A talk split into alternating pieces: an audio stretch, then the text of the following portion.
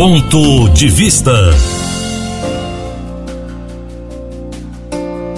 Neste dia, nós podemos ouvir o conselho da palavra de Deus. E é certo que quando ouvimos a palavra de Deus, temos a oportunidade da decisão de crer na palavra e então teremos a sensação, o sentimento da presença do Senhor, sua direção, que é sempre benéfica, faz bem ao corpo, à alma, ouvir a palavra do Senhor.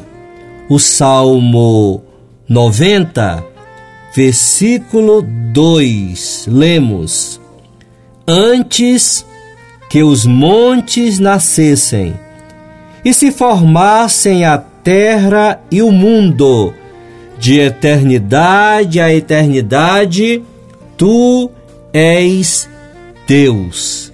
Aprendemos que Deus é um ser pessoal e autoexistente. Deus é eterno. As crianças, às vezes, perguntam: quem fez Deus? A resposta mais evidente é que Deus nunca precisou ser feito, porque ele sempre existiu. Ele existe de um modo diferente do nosso. Nós existimos de uma forma finita, frágil, mas nosso Criador existe como eterno, autossustentado. Ele é um Deus que tudo sabe, que tudo vê, que tudo conhece desde a eternidade.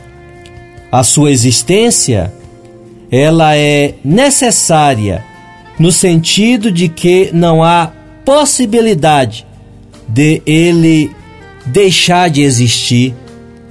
A autoexistência do Senhor, nosso Deus, é uma verdade básica, verdade eterna. Na apresentação que faz do Deus desconhecido, ali na cidade de Atenas, o apóstolo Paulo explica que o Criador do mundo nem é servido por mãos humanas como se de alguma coisa precisasse, pois ele mesmo é quem a todos dá vida respiração e tudo mais. Atos capítulo 17, verso 23 em diante. O Criador tem vida em si mesmo e tira de si mesmo a energia infindável e de nada necessita. A independente autoexistência de Deus é uma verdade evidenciada na Sua palavra, como lemos há pouco e voltamos a ler o Salmo 90. Senhor, Tu tens sido nosso refúgio de geração em geração, antes que os montes nascessem e se formassem a terra e o mundo. De eternidade a eternidade tu és Deus. Tu reduzes o homem ao pó e dizes: Tornai filho dos homens, pois mil anos aos teus olhos são como o dia de ontem, que se foi, e como a vigília da noite. Percebemos aqui a nossa fragilidade, aprendemos, precisamos de Deus. que você, ao ouvir a palavra do Senhor, tenha a decisão e o compromisso de buscá-lo sempre, dia após dia.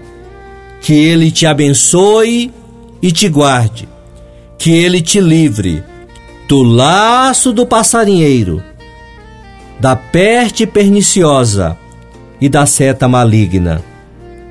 A bênção é pronunciada no bendito nome do nosso Salvador e Senhor Jesus Cristo. Amém.